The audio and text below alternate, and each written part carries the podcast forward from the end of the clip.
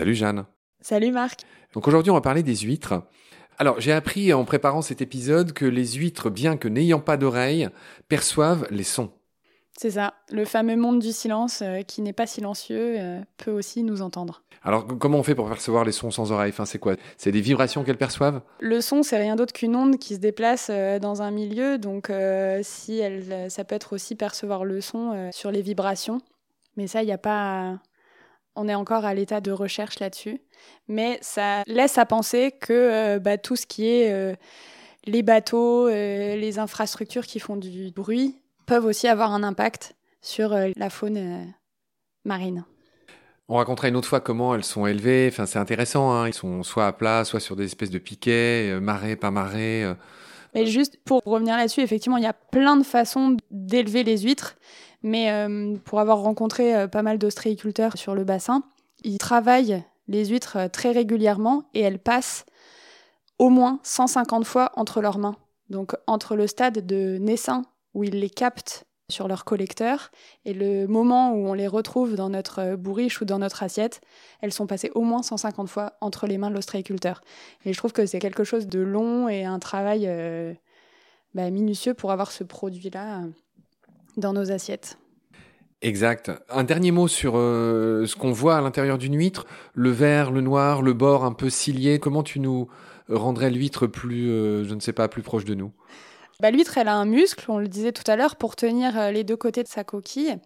Le muscle, c'est ce qu'on va voir qui est un peu euh, translucide avec un côté blanc. C'est très euh, sucré quand on le mange. D'ailleurs, c'est dommage de le laisser au fond de la coquille. Juste à côté, elle a son cœur qui est là pour bien irriguer le muscle, avec d'ailleurs du sang qui est incolore chez l'huître. La majeure partie en fait qu'on voit qui est assez ciliée, c'est ses branchies ce qui lui permettent à la fois de respirer. C'est-à-dire ce qu'il y a au bord, c'est ce qui est un peu noir. Alors, ce qui est un peu noir, ça, c'est le bord du manteau. Et c'est ce qui va lui permettre de fabriquer sa coquille. Et en fait, entre les deux parties du manteau, il y a un manteau de chaque euh, côté de la coquille, vu qu'elle a deux valves. valves. Il va y avoir deux parties du manteau. Et entre ce manteau, il y a les deux branchies qui sont vraiment euh, comme des fines lamelles, comme un peigne. Et ça va lui permettre de filtrer donc à la fois de respirer pour capter l'oxygène, donc ses branchies, et à la fois de filtrer l'eau et de récupérer le plancton. Le phytoplancton. Hein. Et du coup, le phytoplancton, et là, la nature est bien faite, elle ne mange pas euh, ses larves euh, elle-même, elle sélectionne que le phytoplancton. Oui, c'est fou. Il y a des petits crabes qui vivent à l'intérieur des huîtres. C'est tout mimi. Des moules. Des moules et des, ah, huîtres, me semble-t-il. J'ai vu des photos, j'en ai pas vu en vrai euh, sous l'eau, mais euh, il y a des petits crabes qui vivent à l'intérieur. J'ai pas les et puis des vers. Euh, c'est vrai que quand on mange les huîtres sauvages, qu'on va directement les attraper sur les rochers, on peut retrouver des petits vers, des vers plats, des annélides, plein de trucs là-dedans. Et si on a de la chance, on peut trouver une perle. Ah oui. Alors il y a pas mal de mollusques bivalves qui fabriquent des perles. En fait, c'est la même euh, matière que ce qui constitue leur coquille. La nacre donc de, bah là c'est de l'aragonite. La nacre, il faut euh, des eaux chaudes pour qu'elle puisse se former. Donc les huîtres de chez nous, elles feront jamais de nacre, mais elles peuvent constituer autour d'une petite particule euh, un petit grain de sable ou quelque chose qui va les embêter à l'intérieur. Comme elles peuvent pas l'enlever, si ça les gêne, ça les blesse, elles vont créer par dessus de la coquille pour euh, englober cette partie-là. Donc on peut retrouver des petites perles. D'accord, ok. Et pour finir, ma chère Jeanne, est-ce que tu qualifierais ton QI de QI d'huître? C'est la question piège.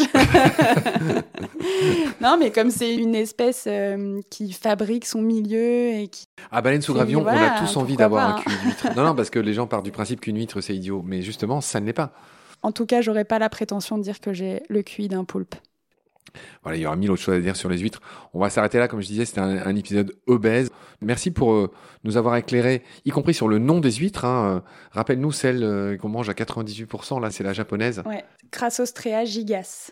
Crassostrea gigas qui a remplacé la portugaise et surtout qui laisse à seulement 2% notre belle huître plate qui s'appelle Ostrea Edulis. Très bien Jeanne, je te remercie beaucoup pour toutes tes lumières. Ainsi s'achève notre marathon d'enregistrement. Je te laisse rentrer justement dans la région de l'huître qui est Bordeaux, Arcachon, là où tu es, pas loin de l'étang du Teche. Je te laisse le dernier mot avant de te rendre ta liberté.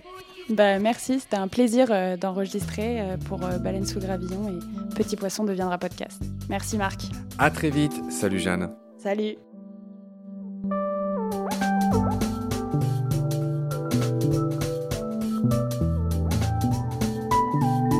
L'océan, c'est la vie. C'est-à-dire que notre vie est intimement liée à la vie de l'océan. Voilà. C'est ça, pour moi, la seule chose qui compte. Tout le reste est secondaire, tirer du pétrole, des trucs. Pourquoi faire? Pour augmenter de 5% la production. Rigolade